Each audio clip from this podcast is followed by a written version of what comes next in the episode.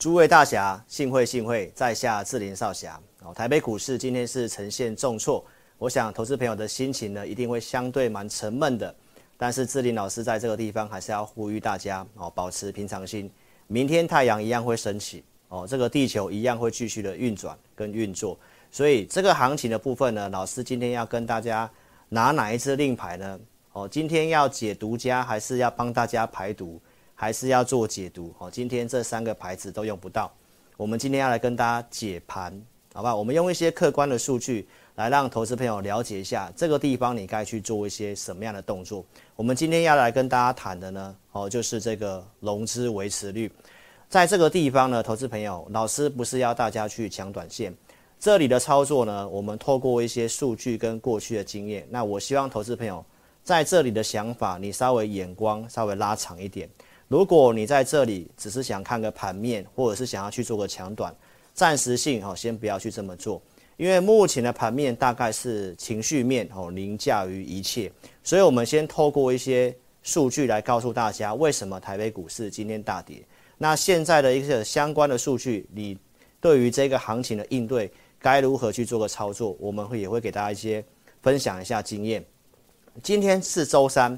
好，所以也是这个期货选择权的周结算。那你是老师 APP 的用户，我文章其实也有写到，在星期三之前，因为法人的部位是比较偏空的，好，所以其实你也可以看到周的期货它其实这两天是增加空单，所以今天的行情它有这个压低结算的一个企图，所以这个短线的目的哦，其实已经达到了。那我们来看一下今天盘面一个比较特殊的现象哦。台北股市大盘的部分大概跌了三百六十点，那今天的成交量明显的放大，大概来到了两千两百四十六亿元。那在尾盘的时候，因为今天是周结算，投资朋友其实你会看到，在一点过后呢，尾盘这个地方，期货是慢慢的呈现这个拉高，那只有我们的加权指数是持续性的往下，然后是收在相对低点，代表今天的这个股票的部分哦，市场有出现这个停损。尤其这个成交量的部分，哈，你会看得到。那这个目的性，我刚刚已经跟大家分享了，哈，其实它会有这个压低结算的企图。那最新的部位，啊，是会在 APP 里面，来跟大家做个分享。这个行情其实止稳的关键，我最近跟大家报告到，其实关键会在于汇率的部分。那汇率其实你可以看一下我的直播节目，或者是上一集的大侠来解读，哈。原则上，我告诉投资朋友，美元指数在这个地方。它已经有初步反映一比一对称的空间，当然短期情绪上的波动，它还是有可能再继续往上。但是在这个地方提醒大家，如果它的空间已经不多的话，你在这里才要去换美元，风险上相对上会比较大一点点。那汇率就会攸关于台北股市和外资的一个操作。所以我们来看一下，这是在周六直播老师所告诉大家的。美元通常会领先美联储升息到顶之前，它会先提前见高点。这个老师今天不再多做说明哦。那我们也可以看到，最近行情要去反映这个利空，就是联准会的这个升息的路径。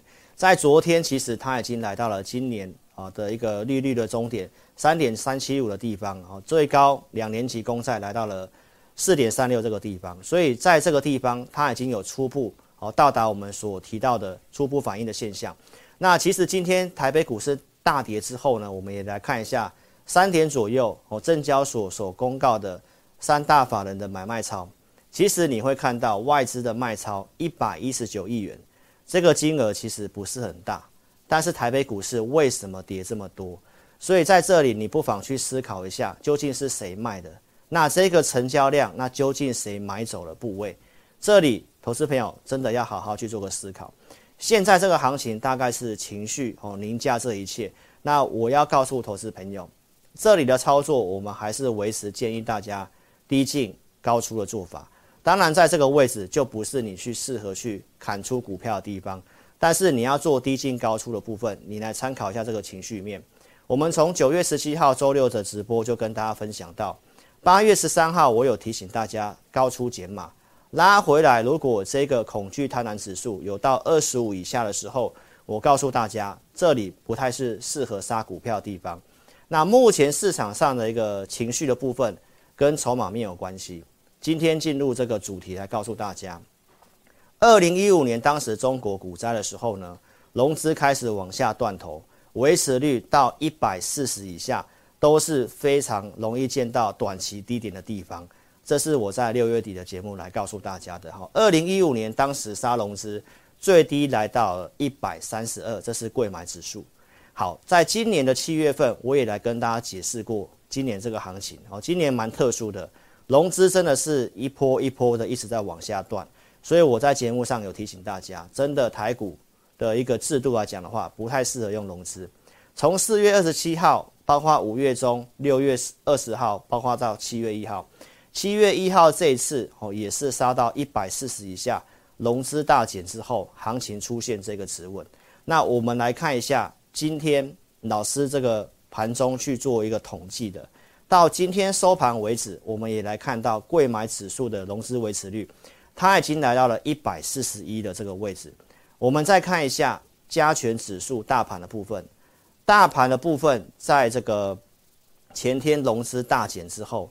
那现在盘中大跌之后呢，目前的融资维持率来到了一百三十五，所以观众朋友，这里你好好去做个思考，跌到这个地方，大家的情绪非常的恐慌跟悲观，融资维持率到这个地方的时候，那你认为在这里应该跟着去杀低吗？但是投资朋友，有问题的股票反弹，你要利用这个，如果融资断头之后的反弹，记得要去做减码，所以这里的操作一样要维持低进。高出，那当然你不要在这个地方去乱卖股票。你有资金有控管的，这里你应该要找寻一些哦股票超跌的机会，尤其在情绪面。哦，老师在八月十三号告诉你高出，到这里跟大家报告到，如果这一个恐惧贪婪指数到二十五以下，到昨天为止来到十八的地方，所以综合以上的数据，投资朋友你去综合一下去做个判断，这里你应该要跟着去做恐慌吗？那如果你有套牢的股票，你应该去做个忍耐。那反弹如何去做个调整跟解码？欢迎你可以下载老师的 APP 来寻求我们协助。如果你喜欢影片，欢迎你在 YouTube 这里哦点选订阅、按赞我的频道，同时呢记得开启小铃铛。我们的影片下方资讯栏都有老师 APP 下载的连结，好，包括你是 Apple Store 或者是用 Google Play 商店搜寻老师的名字，都可以下载我的 APP。这个是针对忠实观众的服务平台，忠实粉丝们务必去做个下载。那关于行情的部分，我们都会持续性的在文章里面跟大家做补充哦。所以今天的影片希望你会喜欢。那青山不改，绿水长流，我们后会有期。